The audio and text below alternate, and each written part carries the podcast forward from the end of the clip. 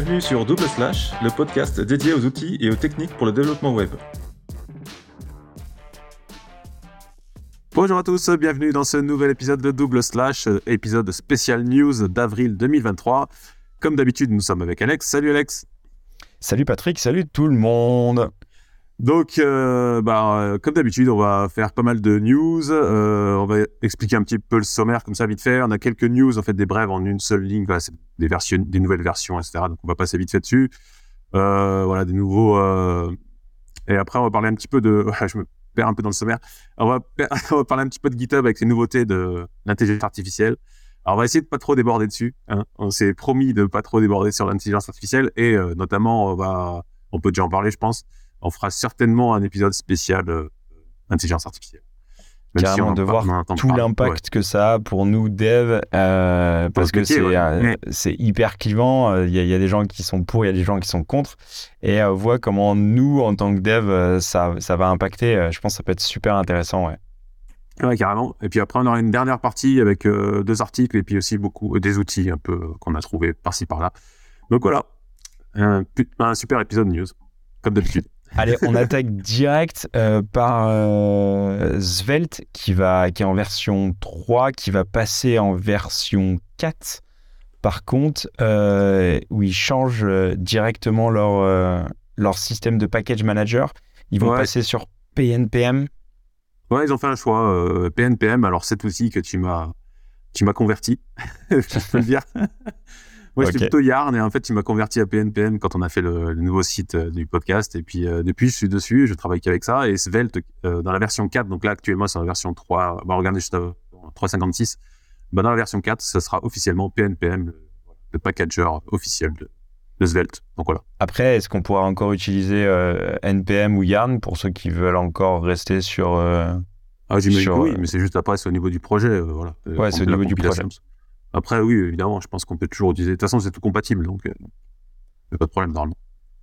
Yes, ça évolue. Euh, ça évolue aussi chez euh, Melisearch qui euh, a sorti sa version 1.1, ok, mais surtout une grosse refonte graphique de leur site internet. Ah, il est beau ce site. Hein. ah, il est super beau. Il est super beau. On a vu passer ça vite fait. ils ont refait le site. il est magnifique. les tools, enfin les technos, c'est Next.js 13, Tailwind, euh, Radix UI, c'est une bibliothèque de, composants qui sont accessibles, Radix UI, euh, pas mal du tout. Et puis euh, voilà, ça fait un super site, super beau. Non seulement ils ont un système qui marche bien, mais en plus c'est un beau site. C'est beau. Et avec une doc, on peut le dire, avec une doc qui est vraiment bien faite, qui est super explicite. Donc ça fait ça fait super plaisir. C'est clair. On en parle tous les épisodes en ce moment, donc il faut qu'on arrête. Sinon, à moins que tu veuilles nous sponsoriser. PartyKit, euh, je crois qu'on avait déjà parlé euh, de PartyKit, qui est un petit euh, utilitaire qui facilite en fait la collaboration instantanée, mm. donc pour faire du, ouais, de, vraiment de la collaboration en, temps réel. Mm. Et, ça passe en open source. Ouais, j'ai vu passer la news. voilà, c'est un système qui permet de faire du socket, machin, voilà, instantané. toute une librairie et une bibliothèque de de fonctions utilisables facilement. on voit, le code, euh, si, vous, si, vous êtes sur YouTube, vous verrez le code, il est assez concis, en fait, c'est plutôt simple à installer. Euh, donc voilà, c'est devenu open source, donc une euh, bonne nouvelle. Euh, J'ai pas le pourquoi du comment, mais bah, c'est cool. D'avoir un système utilisable. C'est plutôt sympa, carrément, de pouvoir utiliser directement direct ce, système-là, au, lieu de recoder et d'implémenter nous-mêmes ce système de, par WebSocket, on peut utiliser PartyKit qui a déjà nous facilite la vie euh, énormément pour l'implémentation de cette feature. Là. Mais qui encore, euh, là on voit sur la, sur la home, c'est encore en bêta hein, pour l'instant. ok. Euh, mais bon, c'est bien avancé quoi. Par contre, gros avancée et gros changement pour Angular qui continue d'évoluer et qui vient implémenter un système de signal. C'est quoi ce système de signal? Ouais, alors. alors, alors, on va essayer de parler. alors, je suis. Gros sujet. Non, non, mais on va, essayer de pas dire de conneries sur Angular parce qu'on on va se faire allumer. Bon, jusqu'à maintenant, c'est jamais fait allumer, mais. Angular, en fait, si tu veux, euh, de ce que j'ai compris, alors, parce que j'utilise pas Angular, je connais pas super bien. De ce que j'ai compris, en fait, depuis le début, euh, enfin, il y a un système qui est hérité depuis les premières versions, qui est une sorte de. Voilà. Pour simplifier une sorte de middleware euh, pour euh, déclencher les, rendus de l'application, tout ça, avec un système qui s'appelle Zone.js. Enfin, et ça, c'est un truc qui devient un petit peu old school. À la base, c'était bien parce que c'était voilà, ça complétait un peu les manques des navigateurs. Mais aujourd'hui, bah, les browsers ont évolué et ce système devient un petit peu euh, dépassé. Donc, ils, voilà, ils ont ouvert euh, une, une, RFC sur un d'implémenter Signal qui nous vient en fait de Solid.js. Et c'est un système voilà de d'événements pour rendre euh, avec une super granularité tout ça. Voilà. Je connais pas parfaitement Signal parce que j'ai jamais utilisé SolidJS mais euh, voilà. Donc ils sont voilà en train de réfléchir à comment l'implémenter pour pouvoir euh, avoir des rendus plus précis tout ça de l'application donc c'est un gros changement parce qu'Angular si tu veux c'est sachant sachant qu'Angular évolue très très très très lentement. Ok. Pour rester voilà très solide et très fiable et tout ça. Donc c'est c'est un gros changement et c'est un changement radical au sein d'Angular Ok, donc là, par contre, ce que je vois, c'est que la RFC, elle est fermée, elle est bloquée, mmh. donc ça veut dire que euh, ils ont statué. Bah, c'est parti. Ah ouais, ils ont statué. Ils ont statué, le verdict est, tombé. Et euh, ce qui est intéressant, c'est qu'on voit que euh, en fait, les, nouveaux frameworks en fait font évoluer les, anciens une fois de plus. C'est ça. Donc, donc, donc malgré ce qu'on peut dire, parce que souvent c'est un peu une joke en fait. Euh, ouais, il y a, y a, un framework JS tous les, toutes les semaines ou tous les jours. En fait, non, euh, finalement, tu as raison, ça fait évoluer tous les autres et ça monte vers le haut. Donc c'est pas mal. Ça pousse tout le monde vers le haut, donc c'est plutôt, plutôt pas mal. Une bonne, euh, bonne solution. Pareil, dans les mises à jour, Storyblock, story non storybook je m'y perds t'as zappé une t'as zappé une as zappé ah j'en ai zappé une dis-moi Playwright alors, Exactement, je l'avais pas vu celle-ci. Euh, Play, euh, Playwright qui évolue et qui passe en quoi? En version quoi? 1.32, c'est ça? Ouais, en fait, ils ont introduit une. Qu'est-ce que ça amène? euh, Une interface, en fait, qui n'existait pas. Ok. Tu sais, qu'on voit à l'écran, là, justement, en fait, dans la 1.32, c'est une nouvelle UI qui permet de, de lancer les tests, etc., d'avoir la timeline et tout ça. Donc Playwright qui est un super outil en fait pour euh, lancer des tests, créer des tests, euh, voilà. Au niveau de l'UI, faire Alors c'est des tests end-to-end, donc c'est vraiment euh, comportement utilisateur global, c'est-à-dire je vais charger ma page, je vais attendre que ma page soit chargée, je vais cliquer sur le champ, je vais remplir le champ. Donc c'est vraiment une simulation d'un comportement utilisateur classique. Et on va écrire tous ces tests là et maintenant, cet outil euh, vient s'agrémenter d'une euh, d'une interface graphique pour mmh. justement visualiser les tests et, euh, et, voir tous les temps de latence, quel code est exécuté et tout ça. Ok, cool. Ouais. Et Playwright qui est super parce que tu peux tester tout type d'application pour voir les régressions. voilà, tu fais un scénario. Les scénarios sont hyper simples à écrire et tu peux même les enregistrer avec, avec l'interface là. Et derrière, tu peux euh, lancer ce test à chaque fois que tu vas déployer, mais, mais peu importe, hein, que ce soit une app JS ou un site classique et tout ça. Donc c'est vraiment euh, un super outil euh, et qui est open source. Donc qui est en, en, confrontation directe avec un autre outil qui s'appelle Cypress, qui est connu aussi. et je pense que les deux se tirent la bourre et à voir en fait quel est l'avantage et les inconvénients de, de, chacun. Ok, et je suis désolé d'avoir zappé cette news. Non, c'est pas grave. Patrick. Bon, du coup, on parle de Storybook qui passe en version 7. Euh, tu peux hmm. nous rappeler, c'est quoi Storybook? Euh, Storybook, c'est un outil qui te permet de faire une euh, bibliothèque de composants. En gros, tu as une interface où tu as tous tes composants et tu peux les voir en action, les afficher, interagir avec eux, etc. Donc, c'est un outil qui est vraiment top pour... puisque maintenant, le développement, il se passe avec sous forme de composants. Hein. On a des blocs voilà, séparés. Et donc, on peut afficher tous les composants du... Ça fait une sorte de style guide, en fait, euh, entre autres, voilà, de toute ton application avec tous les composants séparés, les afficher, euh, les styles. Et tu peux même développer, ce qui m'est arrivé de faire aussi, c'est de développer directement dans Storybook un composant et après de l'intégrer dans l'application. Ok. Donc, c'est vraiment top. Euh, Storybook qui existe depuis un petit moment et donc qui arrive à sa version 7. Donc, et ils ont corrigé une grosse partie euh, de ce qu'on leur reproche. Alors au fil des versions, ils ont corrigé. Déjà la version 6 avait vachement évolué, mais là, euh, ils corrigent de plus en plus. C'est la vitesse de chargement, le poids du bundle euh, final, etc. choses-là. Donc, ils sont passés sur Vite, évidemment. Il y a zéro config quand tu le mets sur un Next.js ou un SvelteKit. Il y a un nouveau format de, de story, donc encore plus petit que ce qu'on écrivait avant. Enfin voilà, c'est tout est amélioré, tout est mieux. des tonnes d'améliorations comme j'avais marqué. des perfs, des, des perfs améliorés et tout. Ok. Non, c'est vraiment top. Tu peux intégrer, tu vois, sur la copie sur YouTube, si vous regardez, vous voyez, il y a des tests qui sont intégrables directement dedans, tout ça. C'est vraiment un super, super outil pour justement intégrer directement euh, tes composants. Ok, cool. Euh, à tester euh, ou à faire évoluer. Est-ce que tu sais si la migration de, la, de la version 6 ou enfin de la version précédente à la 7 est facile, inodore, incolore, ou il y a quand même un peu de, de tweak à faire, ou ça, va se faire assez ah, facilement?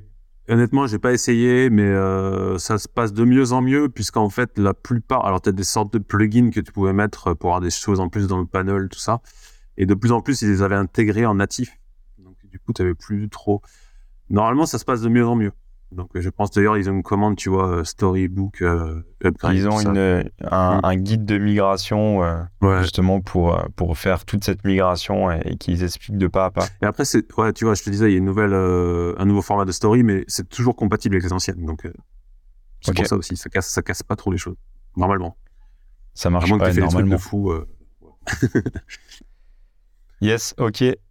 On parle de Node euh, qui est sorti en version 20 officielle cette fois-ci, totalement, euh, totalement euh, officielle et qui vient intégrer un, un, permission model directement en mode natif. Ouais, encore. Par contre, c'est encore en, expérimental, je crois. Ouais, c'est ça. C'est. Ouais, derrière l'experimentation flag. Ouais, il y a un flag de. Il y a encore une commande expérimentale, mais après, ça sera euh, validé. Mais en fait, euh, euh, c'est inspiré directement de Deno. En fait. Ah ouais, c'est ce exactement ce que j'allais dire. Je dis, là, là, les gars, ils ont regardé vraiment ce que ce que Deno a fait, parce que ouais, bah ouais. on est quasiment sur la même syntaxe, quoi. En plus. C'est ça. C'est ça. Donc euh, le principe, c'est de protéger euh, ton, enfin la machine ton file en system. Fait, hein, de, ouais. ton file system, tout ça, de pas donner les permissions euh, forcément au script qui va tourner dans, sur Node, de faire ce qu'il veut au niveau des fichiers, tout ça. Donc tu peux lui attribuer des droits, lui enlever tous les droits ou lui donner uniquement un folder. Voilà. Donc c'est pas mal parce que c'est vrai que des fois c'est un petit peu tendu sur certains packages quoi, au niveau sécurité. Donc avec ça, tu peux euh, déjà restreindre juste à un dossier spécifique, comme ça. Donc il y avait ça. Et un autre truc que j'ai vu, euh, j'ai vu passer sur Twitter avec Westboss. Ouais, Westboss, salut. Westboss. euh, c'est que maintenant tu peux compiler euh, pour obtenir un exécutable. Donc c'est pas mal. Ah, excellent ça. Ouais, tu peux compiler ton script Node et Mais ton exécutable, sur et tu et tu choisis ta plateforme. Ou en fait, euh, c'est un exécutable euh, JavaScript? Non, c'est pas JavaScript. Euh, non, tu peux le lancer, je crois, avec. Enfin, c'est exécutable, je sais pas. Après, j'ai pas regardé en détail, mais tu me poses une colle. Mais non, non, bah, il faisait, lui, en tout cas, il faisait un, il faisait un exemple. il a compilé pour obtenir un exécutable de son truc, de son script, qui était un truc tout simple. Et ensuite, il l'exécutait via un code PHP. Il l'exécutait l'exécutable. Et ça fonctionnait en fait. Il affichait la string, donc Ok. Bon, il, faudra aller regarder. Euh, ouais, ça veut dire que tu peux faire tourner un script euh, censé être sur Node sans Node sur une machine. Voilà. Après avoir ah, c'est pas mal. Ok. Ok, donc ça veut dire que dans, ton exécutable, il vient récupérer toutes les commandes euh, que ta fonction utilise pour les intégrer dans son environnement. Donc quelqu'un, même quelqu'un qui n'a pas Node installé sur sa machine, il pourrait exécuter ton code JavaScript parce que au moment de la compilation et de la création de ton exécutable, il vient récupérer toutes les fonctions euh, nécessaires. Ouais, ouais. Ok. Ah, c'est pas mal. Cool. Amélioration de la performance euh, et amélioration du moteur euh, du V8. Donc, le, c'est vraiment le, moteur de, Node, le V8, qui passe en 11.3. ok. plus de performance. Ok. toujours. Euh, ouais, c'est la tendance un peu, euh, un peu globale de toute façon. Et, euh, et après, il y a d'autres ajouts, on va dire. Il y a d'autres petits trucs, tout ça, mais le, voilà, vraiment le notoire, c'est le système de droit, la compilation exécutable, et puis il y a un système de test aussi qui, qui est amélioré, je crois. Ok. Cool. Par, euh, est-ce qu'il y a euh, par euh, ricochet, on va dire vite point 4.3 qui, qui, passe, qui passe aussi sur un système qui est beaucoup plus rapide ou rien à voir? Non, ça n'a rien à voir avec Node 20. ok. Du coup, non, ils, ont, pas. Par contre, non, ils expliquent. Alors justement, il y a, ils expliquent en détail. Alors si ça intéresse les gens, il y a un, un lien avec le comment ils ont amélioré de quasiment 50% la compilation. C'est assez Comment énorme. Euh, euh, J'avais lu, je me souviens plus. c'est super, euh, c'est assez complexe, mais. ok. Mais ouais, les graphiques sont parlant d'eux-mêmes en fait, c'est impressionnant et c'est hyper, c'est voilà, c'est basé sur la performance, la 4.3 et c'est c'est vraiment beaucoup plus performant. Il n'y a pas photo. Donc voilà, si vous avez un truc qui tourne sur vite 4.2, n'hésitez pas à faire la 4.3 parce que c'est un gain énorme de, de performance et en plus, euh, ça n'avait rien, rien, à faire à part monter la version. Donc, euh. Facile, ça coûte pas cher et euh, derrière, ça pulse. Allez, on attaque sur le sujet qui Mais t'as encore oublié deux liens. oh là, c'est catastrophique. tu fais exprès. ouais. Euh euh, la performance, c'est euh, c'est important. Et donc, du coup, c'est Richer UI, c'est ça? Ah ouais, en fait, c'est ça les. Euh, alors, c'est les trucs que j'ai vus ce matin. C'est sur Chrome, en fait, version mobile 94, il y a une, amélioration. Tu sais, la, pop-up qui pour installer une PWA. Oui. Où elle est assez basique en général.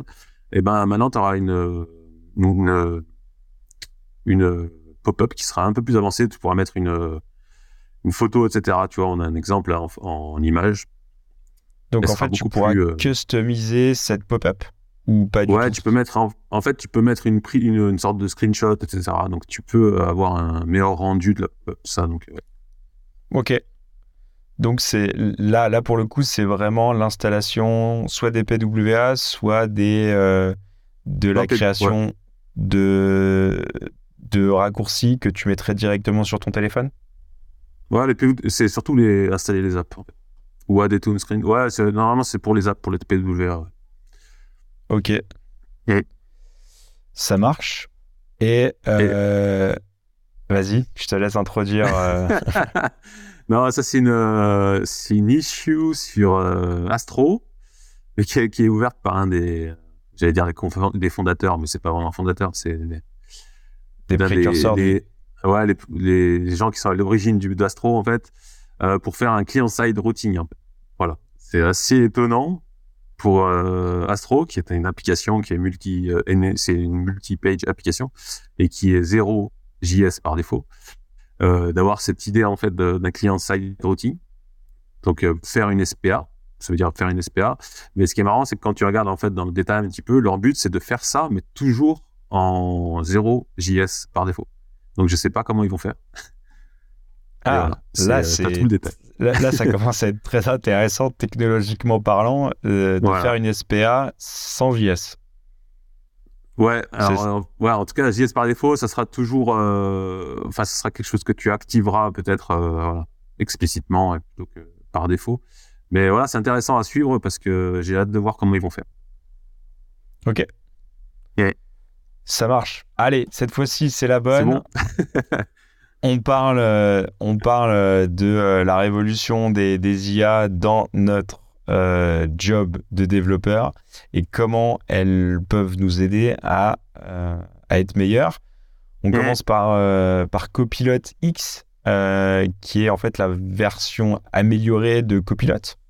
On pourrait dire ça?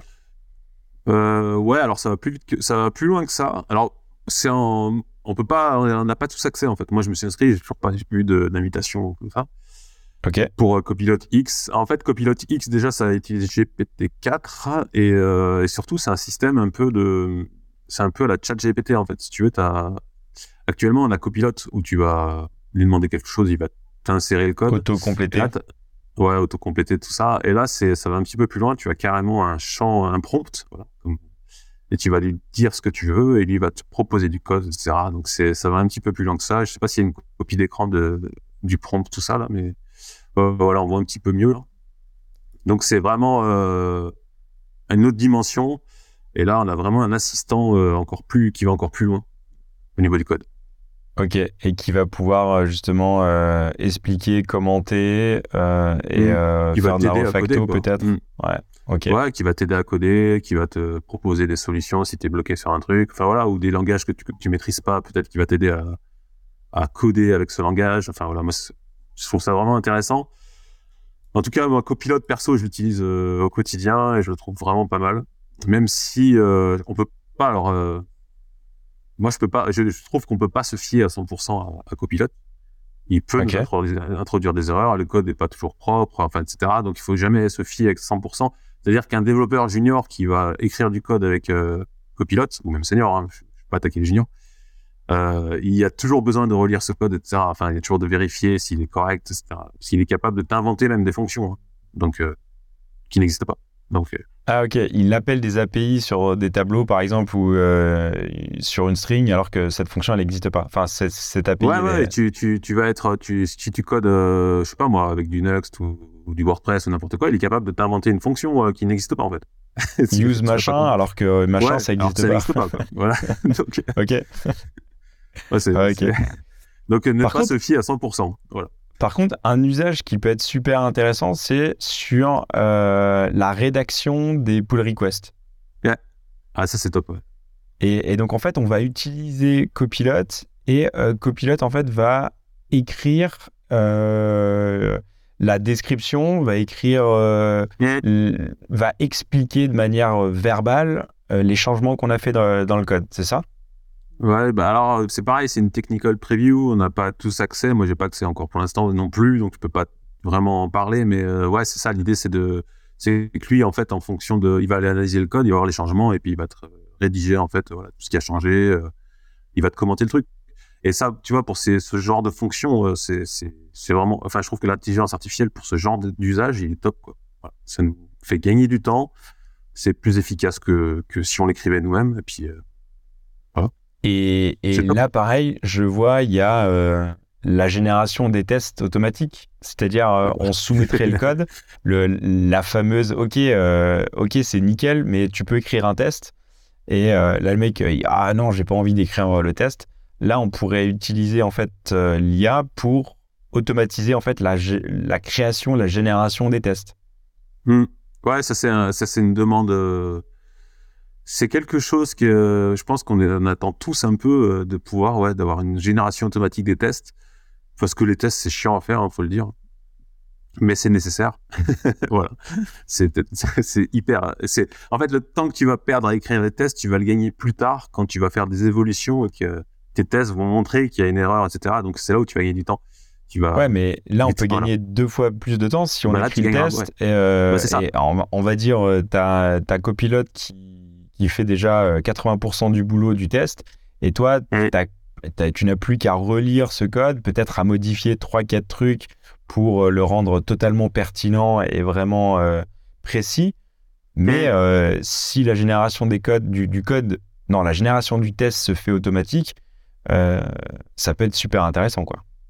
Super intéressant. Ça, c'est clair. de toute façon, c'est un gain de temps énorme, mais tu gagneras en qualité d'application. Après, tu vois, quand tu fais des tests, ce qui est très difficile, c'est pas tellement d'écrire le test, c'est d'imaginer tous les cas de figure, en fait, qu'il peut y avoir, en fait, en insertion, en input et en output. C'est souvent ça le plus difficile. Alors, est-ce que l'AI est capable aussi, pareil, d'imaginer tous les cas de figure Parce que, en fait, les utilisateurs, quand ils rentrent des informations dans un truc, tu sais jamais euh, ce qui leur passe par la tête, ils vont te rentrer n'importe quoi. Voilà. est-ce que l'AI est capable d'anticiper tout ça? Parce que ça reste quand même qu'une machine. Donc, à voir à tester en tout cas. mais c'est euh, ouais, mais c'est génial, franchement. Et je pense que ça peut, euh, ça peut euh, quand même vachement faciliter et nous faire gagner du temps, quoi. Et alors après, on peut ouvrir le débat, hein, mais je pense pas que on, on, va se faire croquer totalement notre boulot, que la machine fera intégralement tout notre travail. Par contre, moi, je le vois comme un super assistant, quoi. C'est-à-dire ouais, sur l'écriture des tests, sur l'écriture des commits explicites, sur expliquer, faire un résumé, de peut-être une sorte d'auto-documentation ou des choses comme ça. Ouais, je, pense que là, les, IA peuvent vraiment nous, assister et, nous faciliter le boulot pour aller plus vite et, et euh, augmenter la qualité globale du, test en, et minimiser le, temps effectué, enfin le, temps passé pour avoir ce niveau de qualité-là. quoi. Donc, euh, mais c'est ça, en fait. En fait, les intelligences artificielles, il faut vraiment les prendre comme une... qui va être beaucoup plus performant. Et tous les trucs euh, vraiment casse-pieds, les documentations, les tests, tous ces trucs-là qui sont nécessaires et qui sont même euh, recommandés, euh, mais qu'on n'a pas envie de faire ou qu'on n'a souvent pas le temps de faire, bah, si une AI peut te faire gagner du temps et te générer ça automatiquement, tout ça, c'est un gain de productivité énorme en fait. Et on est là, on est ouais clairement. Bon, il y a eu cette phase en fait, euh, ça va tous nous remplacer, machin bidule. Je pense qu'on est maintenant, c'est bon, on a avancé un petit peu. Là, ça fait plusieurs mois. maintenant, on est arrivé un petit peu à maturité. On se rend compte quand même comment ça fonctionne les AI. On voit que on a un gain de productivité, ça c'est clair. Enfin, moi, j'avais vu, euh, j'avais lu un article où c'était un mec aux États-Unis qui disait, voilà, ils ont donné euh, à des étudiants une AI pour écrire un, devoir, etc. Et ils se rendus compte qu'en fait, les, mauvais bah, devenaient bons et les bons devenaient excellents, en fait, beaucoup plus productifs, en fait. Donc voilà, on n'est pas du tout dans un remplacement, mais on est plutôt dans une gain de productivité, ça c'est clair. Ouais, après, euh, après, il y a peut-être des secteurs de métiers qui seront bien plus touchés que nous dans la tech, quoi. Euh, mais euh, je reste intimement convaincu que dans la tech, en tout cas, avant qu'il y ait une compréhension globale de tout le contexte, ah, ça risque d'être, d'être quand même, ça risque de prendre un peu de temps. Donc, moi, je le vois plus comme un super assistant qu'un outil vraiment de substitution, quoi. On est d'accord.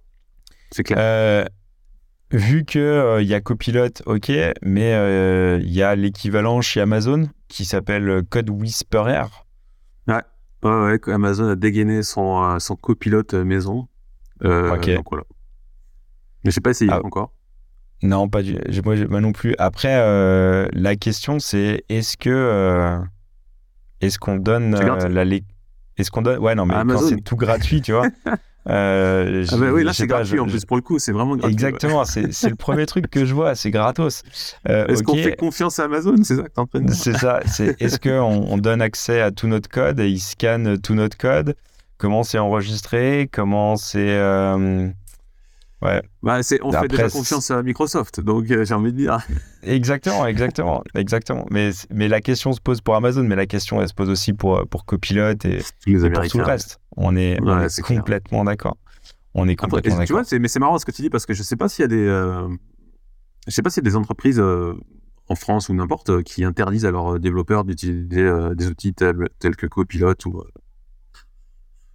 c'est vrai qu'au niveau confidentialité, peut-être qu'il y a des gens qui sont frileux, qui ont peur et qui. Ah, j'en sais rien. Et là, je pense, là, je pense que l'approche, elle est plus légale en fait. Euh, est-ce qu'il y a quelqu'un qui allait voir et qui allait gratter dans, euh, dans, tous ces, dans toutes ces informations-là pour nous dire ouais, attention, là, légalement, euh, ils ont un droit de lecture, mais après, comment on peut prouver qu'ils ont réutilisé ce code-là? Après, ça devient super complexe. Et là, c'est du pur droit, je pense. Euh, donc euh, compliqué, j'en sais rien. J'en sais rien. mais c'est euh, de toute façon c'est que le début, on n'a pas fini d'entendre parler. Quoi. Non, on est complètement d'accord. Petite, petite feature qui vient d'être ouverte en bêta sur GitHub, toujours.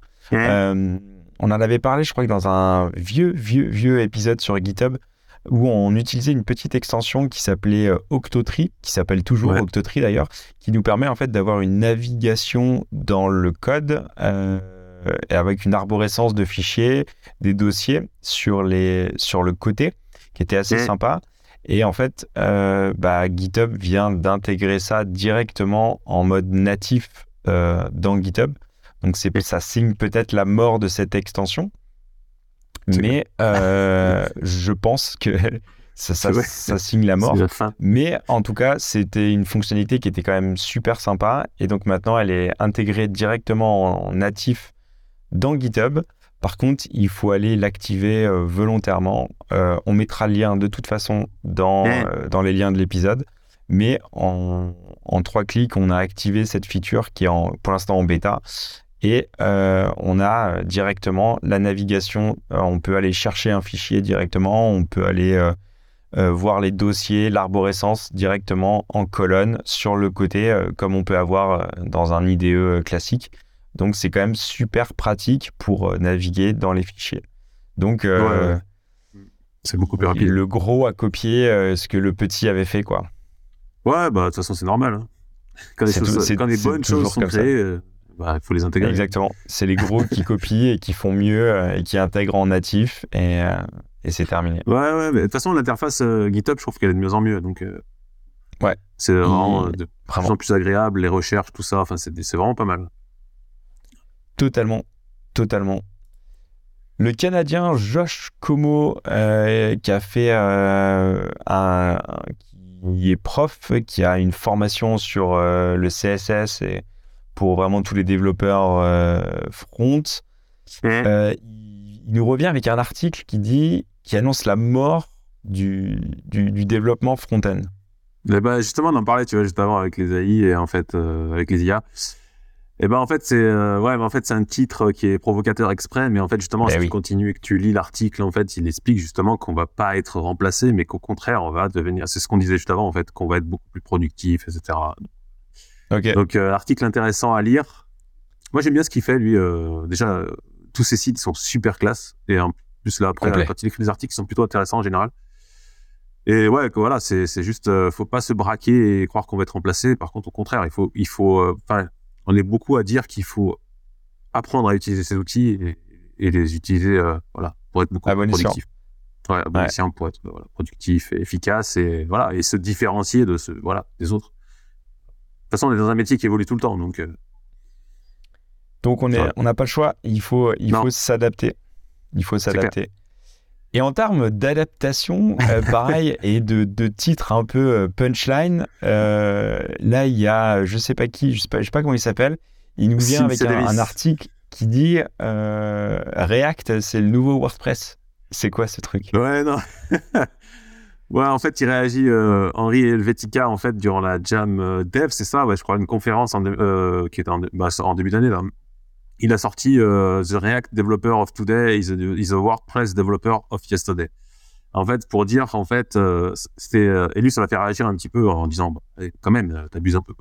Mais en fait, moi, je suis tombé là-dessus et je me suis dit, mais en fait, il a pas totalement tort, Henri Helvetica, parce qu'en fait, ce qu'il ce qu'ils attaquent, en fait, c'est que aujourd'hui, on est beaucoup, je peux me mettre dedans aussi éventuellement, mais à, sans se poser de questions, en fait, à prendre React ou Next.js et à l'utiliser quoi que, enfin n'importe quel projet, euh, voilà, toujours le même outil, etc. Et en fait, c'est exactement la même chose qu'on a, euh, qu'on a et qu'on avait sur WordPress. Je, je maîtrise WordPress, et ben, je vais faire tous les sites en WordPress.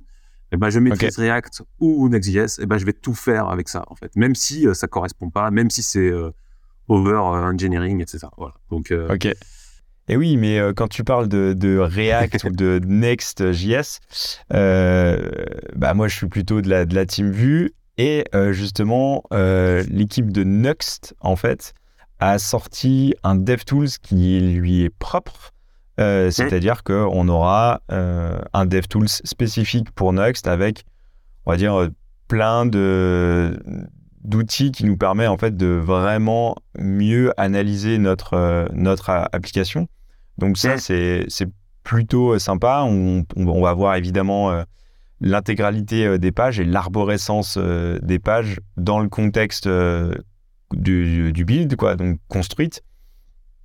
De la même manière, tous les composants qui sont chargés, qui sont auto-chargés ou pas, avec leur lien avec les, les, dépendances, on va pouvoir évidemment les sélectionner et en un clic, on va pouvoir les renvoyer directement vers VS Code si on a installé et si on dev sur, VS Code qui nous permet en fait de visuellement en fait pouvoir sélectionner notre, notre composant. On va avoir, vu que sur Nuxt, on a beaucoup d'auto-import, euh, que ce soit des composants ou euh, des, fonctions, euh, des, des, composables ou des choses comme ça, on va pouvoir en fait inspecter directement tout ce qui est déjà importé de la même manière, on a des modules qui correspondent, on va dire, à des plugins, à des extensions, des, features qu'on vient adosser à Nuxt. bah là, en fait, on va voir tous les modules qui sont chargés dans, notre application. Et pareil, avec des liens directement vers la doc. On va aller voir aussi tous les assets qui sont chargés, ce qui nous évite en fait de, ok, l'image elle charge pas correctement, ouais, mais en fait elle n'est pas loadée au bon endroit. Donc là, on va pouvoir inspecter tout ça. Pareil, les plugins, les hooks, on va, voir aussi euh, tout le fonctionnement et le temps de chargement de, notre page et euh, avec tous les hooks et euh, de voir combien de fois on passe dans, dans ce hook. Donc en termes de, performance, c'est vraiment intéressant. Et pareil... il, y a, des tonnes de trucs en fait, c'est un truc de ouf. Non, c'est hyper, hyper poussé. c'est vraiment hyper poussé. Et en fait, on va pouvoir. Euh, ce qui est super intéressant, c'est que pour les créateurs de, de modules, en fait, on a même une, euh, une possibilité de venir intégrer euh, notre, une vue particulière pour justement pouvoir utiliser ce module et apporter des, des, fonctions complémentaires directement dans le contexte de développement grâce à cette, à cette extension de Next hein. DevTools. Quoi. Donc, euh, donc ça, c'est super intéressant.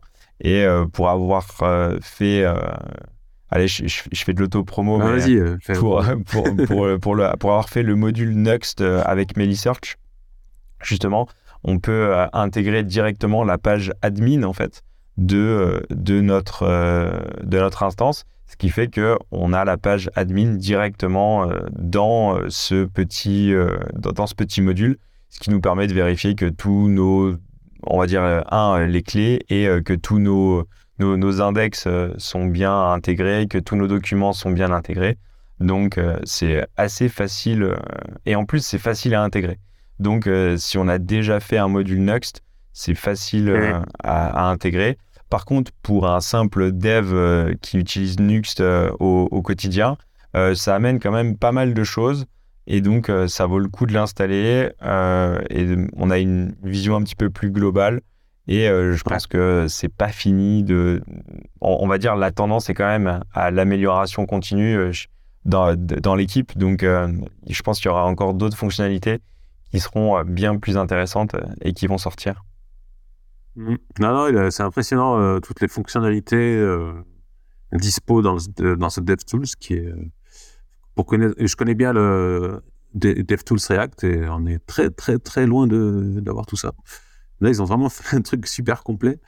Donc, euh, bravo à l'équipe, beau travail. Hein, c'est, euh, Puis en plus, ils ont pensé comme d'habitude, un peu comme les modules euh, où il y a un kit. Bah là, pareil, ils ont intégré un système pour les gens qui développent, pour intégrer facilement d'autres onglets, tout ça. Donc, c'est, ah, beau travail.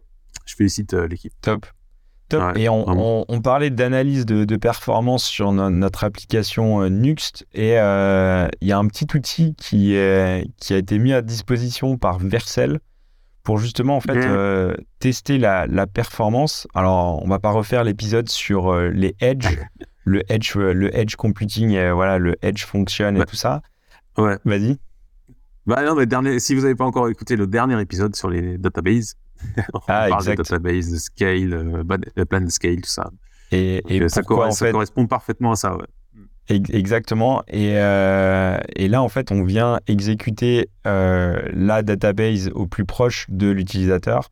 Et euh, il y a un petit outil qui a été mis à, dispo justement par Vercel avec les différents, on va dire, les gros acteurs de, de DDB, que ça soit euh, Supabase, euh, Neon, PlanetScale, GraphBase ou Fauna, euh, on va dire tout cet écosystème de database serverless, mais qui, pour justement les mettre en concurrence avec une version globale ou une version edge, c'est-à-dire au plus proche de l'utilisateur, et on peut lancer des single queries, des ou plusieurs plusieurs séries de, queries et on vient analyser euh, la, performance avec la différence entre une, un résultat global ou un résultat euh, régional, donc au plus proche de l'utilisateur.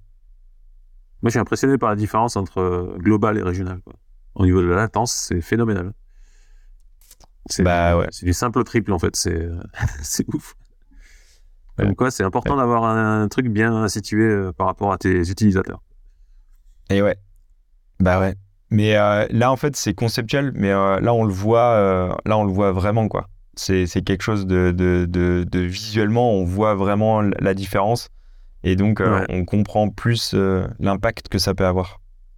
Yes, yes, yes, yes. T'as zappé un, lien, je sais pas si tu l'avais vu, c'était InFiscal. InPhysical Ouais, c'est alors, un autre outil, exactement, un, un, un, autre outil en fait qui est, euh, qui est, euh, qui est open source. On sait que dans les, dans les équipes, euh, ça peut être super compliqué en fait de partager des, les variables d'environnement.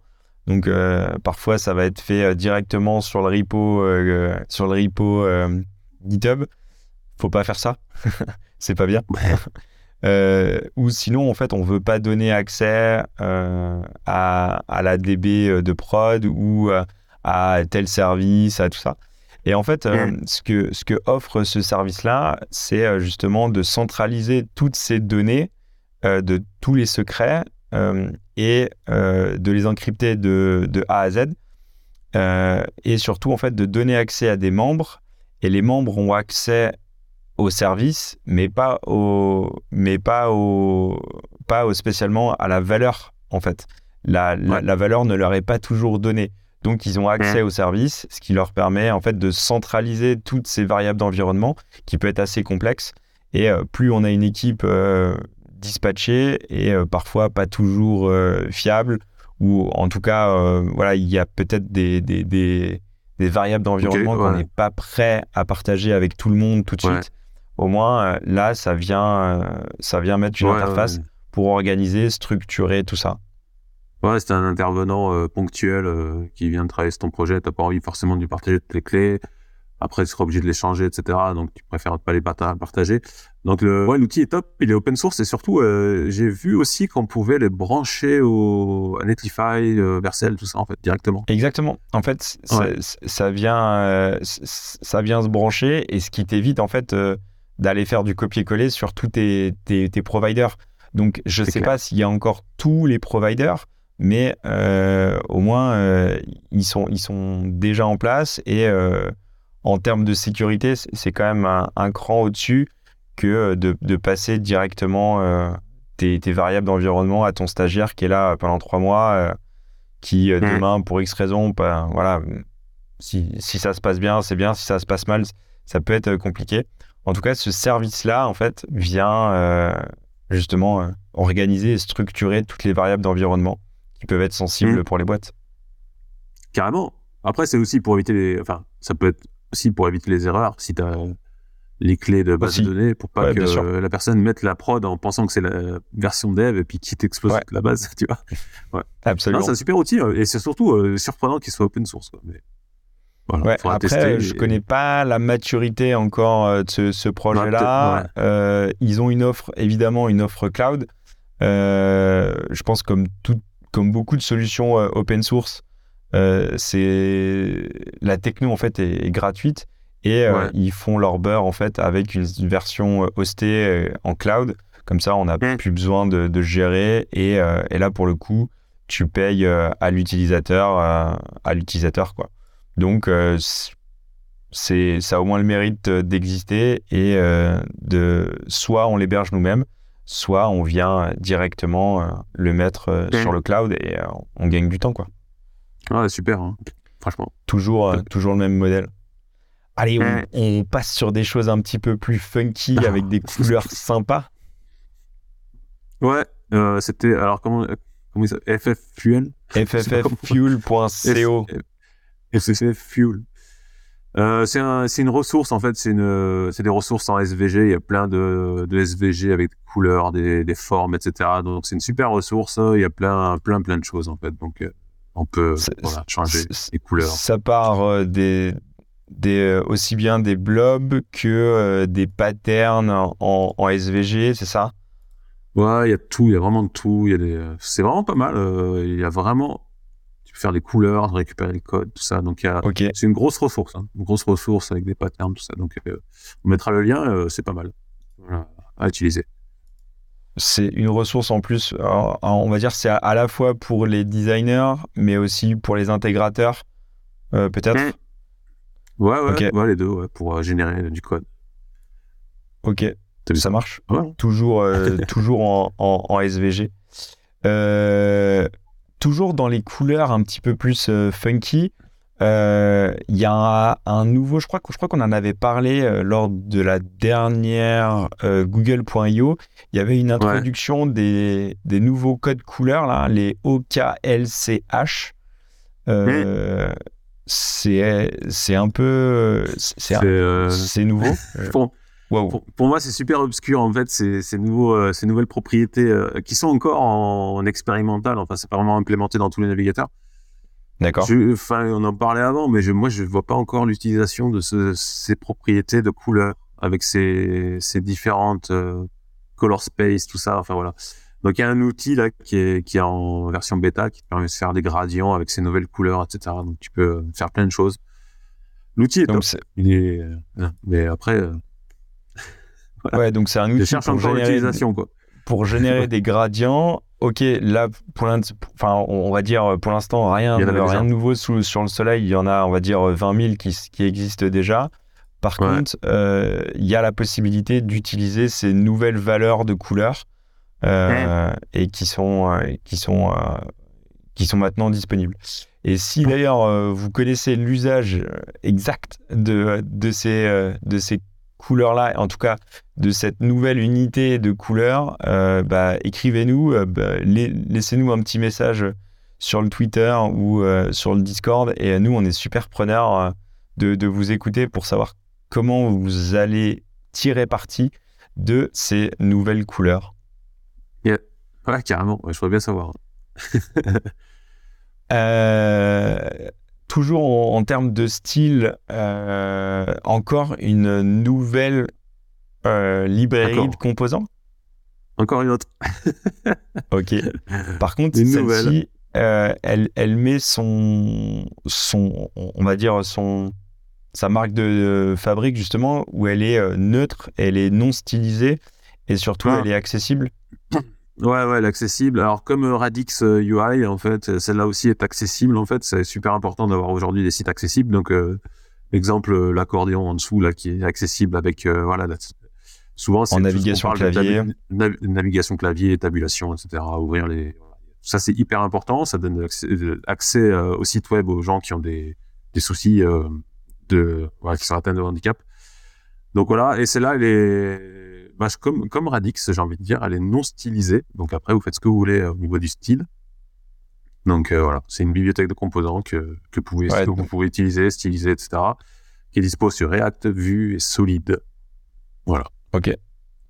Et par contre, eh, si on veut customiser euh, tout ça, on peut le faire avec euh, du CSS classique, avec euh, Tailwind, avec ce qu'on veut? Bonne question. je ne saurais pas répondre. D'accord. Bah, il, faudra regarder en fait.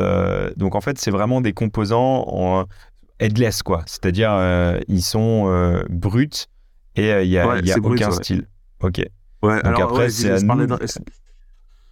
Pardon, j'étais en train de vérifier parce que je parlais de Radix en fait, mais Radix en fait c'est uniquement React. Donc voilà ce qui, ce qui, la différence avec Radix. Ce qui diffère euh, au niveau de la, bibliothèque, c'est que celle-là elle est compatible aussi avec Vue et, euh, et Solid. Ok. Et, euh, et, après, il faut un choix de design qui potentiellement peut, peut être customisable. Mais bah, disons, disons, que la difficulté, c'est vraiment de rendre les composants accessible en fait. C'est ça la plus grosse difficulté. Donc après, rajouter okay. style, c'est, c'est classique quoi. Ok, ça marche. Cool. Et voilà. Euh, toujours euh, en termes de, de, design et euh, de, de, de formulaire, il y a Modular Form. C'est quoi ça exactement? Euh, celle-là, c'est une bibliothèque de formulaire aussi, pareil. Alors, tu me. je je me souviens plus de ce lien. Et je te prends à dépourvu aujourd'hui. Ouais, tu me prends à dépourvu. Là, je me rappelle plus, mais. ok, là, je vois que c'est, c'est en solide ou en quick. Euh, où justement. Ah, c'est que solide et quick, ouais. Bah, donc, ouais. Où en fait, on va, on va justement euh, interagir avec les, les formulaires. Et en fait, on sait que les formulaires, c'est quand même assez compliqué à faire. et, et, donc, du coup, là, c'est une, API en fait de, de, de, formulaire qui va nous servir. Et on va avoir tous les états où on va pouvoir justement interagir avec, avec ces hooks et ces validations parce que euh, dans les formulaires, il y a aussi les, euh, les validations. Par contre, ouais, c'est que du SolidJS ou que du Quick. Ouais, ça, ça, ça, limite un peu. Bah après, souvent, euh, souvent, les librairies de formulaires sont spécifiques à certains frameworks. Euh, T'en as qui sont que sur React, il y en a d'autres qui sont que sur Vue. Bah, celle-là, ouais, Solid et, Quick. Bah, deux frameworks voilà, assez récents, notamment Quick, qui est encore, je crois, en version bêta. Je suis même pas sûr qu'ils soient en version euh, candidate euh, release ou un truc comme ça. Je crois qu'il est encore en bêta quick. Donc euh, voilà, c'est super. Mais par contre, après, ça gère toute la validation, etc. Enfin, classique comme on peut trouver sur Vue. je sais pas lequel c'est le plus connu sur Vue. Il y a, y, a, View, il y a View, ouais, c'est Viewlidate pour faire les, les, validations de formulaires. Après, il y a, y a aussi en vue, il y a FormKit qui est, ouais, qui, est voilà. qui, est assez, qui est assez nouveau et assez récent et qui est vraiment solide en termes de, de, de, construction. Euh, et euh, là, c'est fortement inspiré euh, de, de, ça, quoi. Ok, cool. Voilà. Ça marche. Et est-ce que tu veux rajouter quelque chose, Patrick? Écoutez, bah, là comme ça, non. Écoutez, si, si, n'oubliez pas, si vous pouvez soutenir le podcast, vous allez sur GitHub Enfin non, vous allez sur le site du podcast et vous pouvez sponsoriser via GitHub euh, le podcast. Euh, ne serait-ce que même un euro, ça nous aidera euh, pour financer les programmes d'enregistrement, etc. qu'on utilise. Et puis, n'oubliez pas, nous sommes indépendants, attachés à aucune agence, on ne fait aucune pub, rien du tout. Donc, et dans tous les cas, exactement. Dans tous les cas, merci d'avoir d'être encore là jusqu'au bout de l'épisode. pensez à partager l'épisode, discuter de, euh, du podcast avec vos collègues et euh, un petit pouce, euh, un petit commentaire, ça fait toujours super plaisir. Un grand merci à tous et à bientôt. Ciao, ciao. Ouais, ciao. Retrouvez Double Slash sur vos plateformes de podcast préférées et sur le site internet du podcast www.slash-podcast.fr. Sur le site, vous allez retrouver tous les liens de l'épisode, les références évoquées durant l'émission.